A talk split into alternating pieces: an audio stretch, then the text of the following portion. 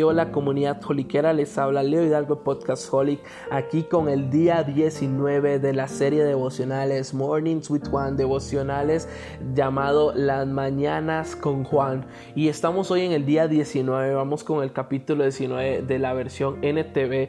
El capítulo 18 fue muy impactante para mi vida, pero vamos a ver qué nos depara el capítulo 19 ya cerca del desenlace y justamente hoy, viernes 10 de abril, vamos a leer la sentencia de muerte para Jesús. Según historiadores, hoy viernes, en estas fechas, cerca de estas fechas, viernes, Jesús muere en la cruz del Calvario y justamente vamos a leer la sentencia de muerte.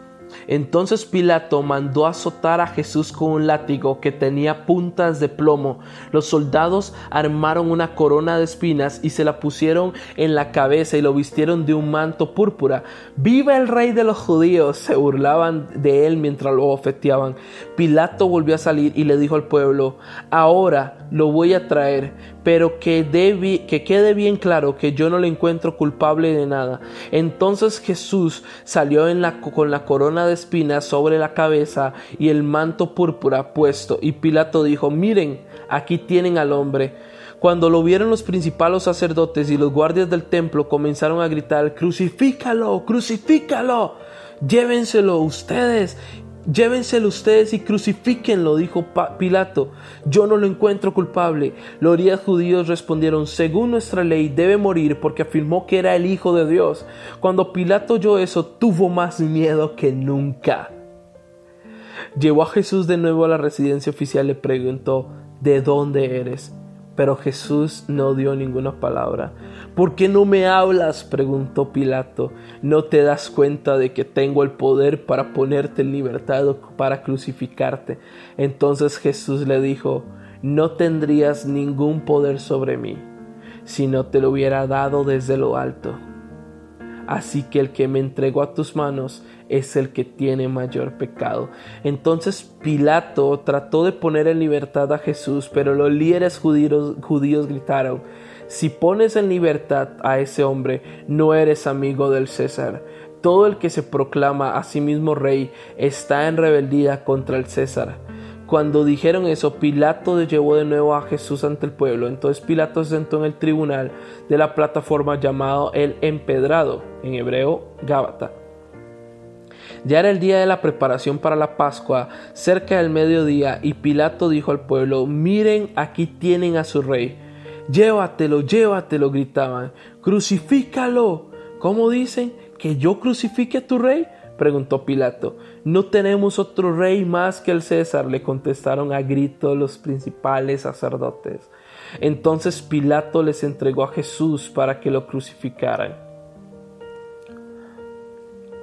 Él cargando su propia cruz fue al sitio llamado lugar de la calavera, en hebreo Gólgota Allí lo clavaron en la cruz, también crucificaron a otros dos con él, uno a cada lado y Jesús en medio. Y Pilato colocó un letrero sobre la cruz que decía Jesús de Nazaret, el rey de los judíos.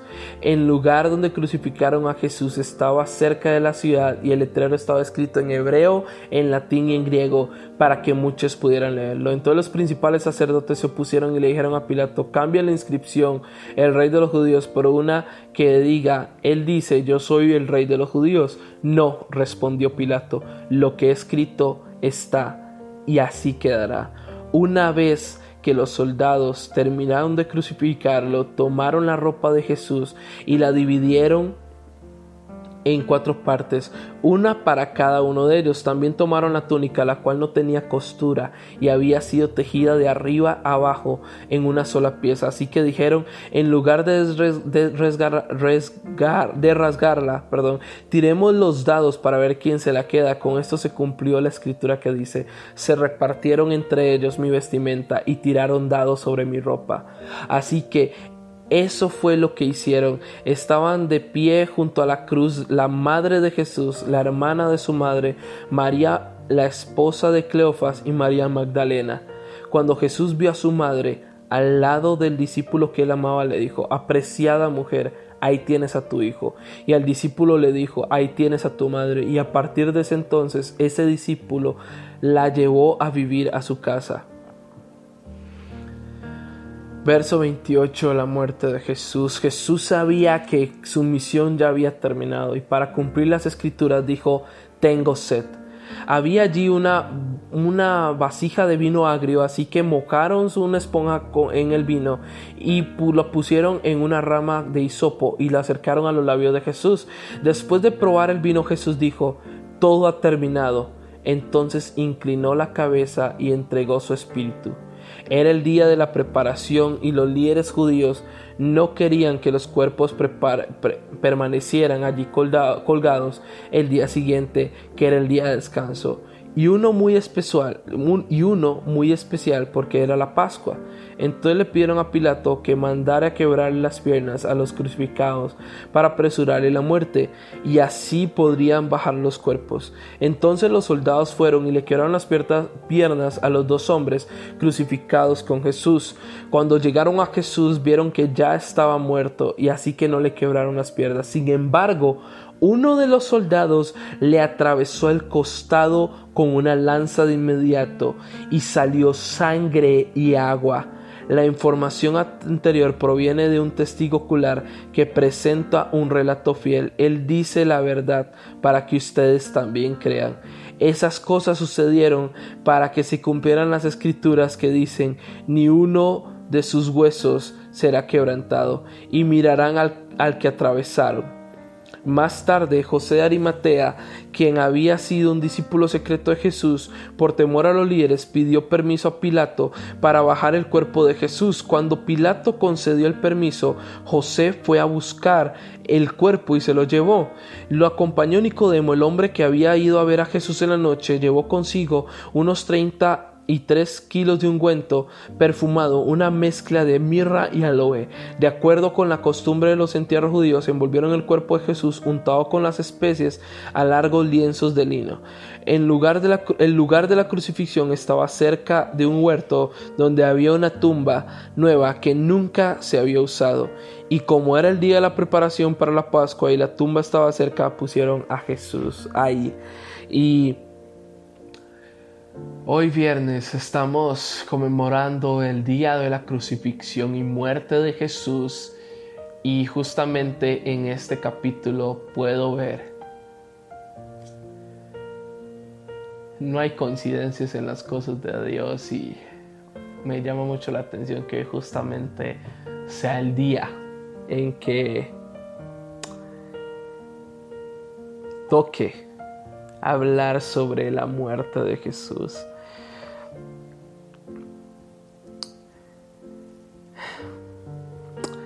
Jesús es llevado, es, es azotado.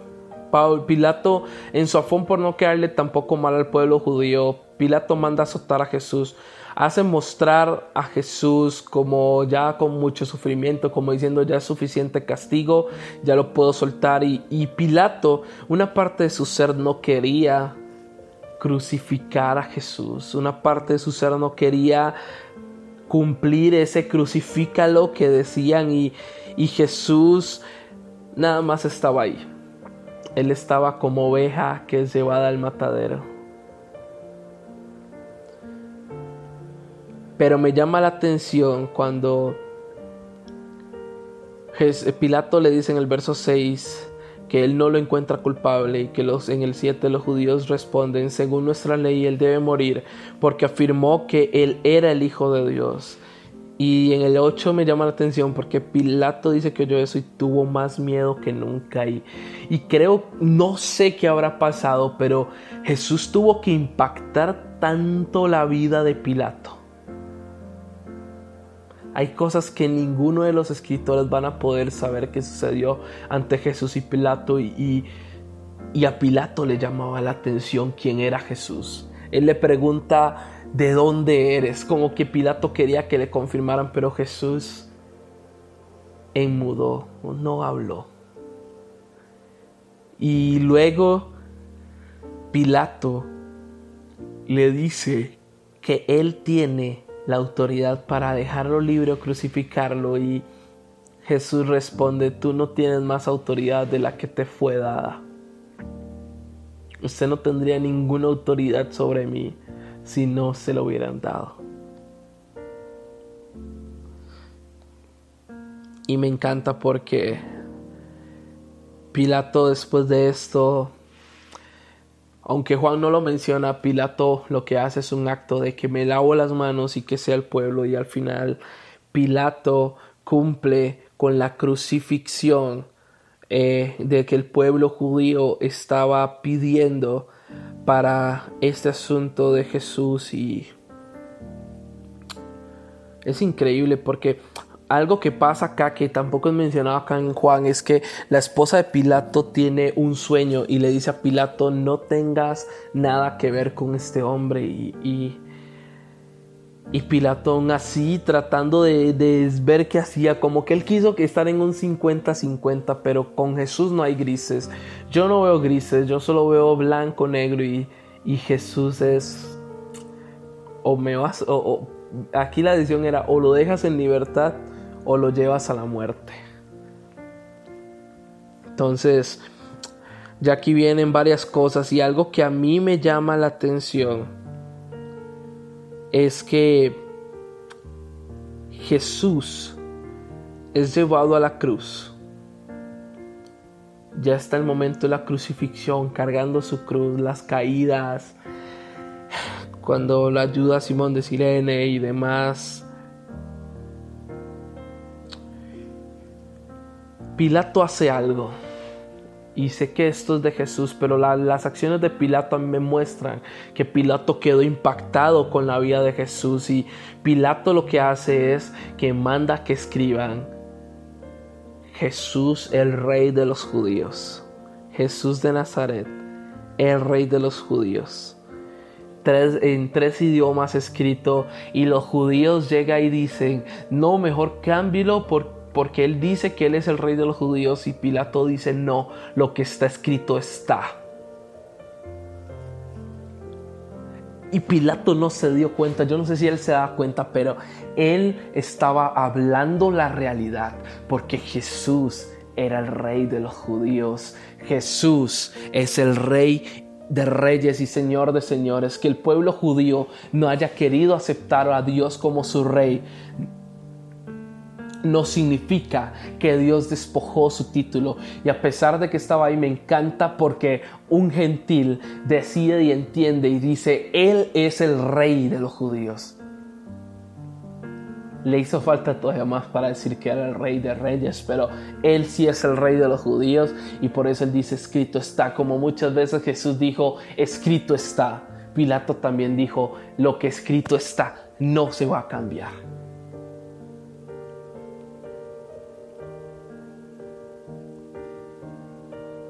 Y esto me emociona un montón porque más adelante con la parte ya con el día de reposo se cumplen las escrituras donde se manda a quebrar las piernas de cada uno de los que están crucificados excepto a Jesús porque ya Jesús había fallecido. Y lo que pasa es que un soldado romano atraviesa el costado de Jesús uno de sus costados. Y ese costado muchas veces muchos teólogos nos dicen que este costado representa a la iglesia, el nacimiento de la iglesia, sangre y agua. Y a mí me llama la atención porque por su sangre es que nosotros somos iglesia hoy, es que nosotros somos hoy sus hijos. Por su sangre fuimos reconciliados con el Padre y el agua que da vida, la fuente inagotable, Él es la fuente. Al inicio en Juan 4 veíamos como Jesús le dice, si tú supieras quién te pide de beber, tú me pedirías agua y yo te daría y esa agua nunca más te daría, dejaría que te diera sed. Y aquí Jesús está demostrando que Él es sangre y agua, el agua de vida, la sangre reconciliada del pacto, el nacimiento de la esposa, el nacimiento de la iglesia. Y esto lo dicen muchos teólogos y, me llama mucho la atención porque Juan graba este acontecimiento muy bien y me gusta lo que Juan dice, porque dice que apenas el soldado atraviesa a, a Jesús, el soldado dice que hay un testigo fiel.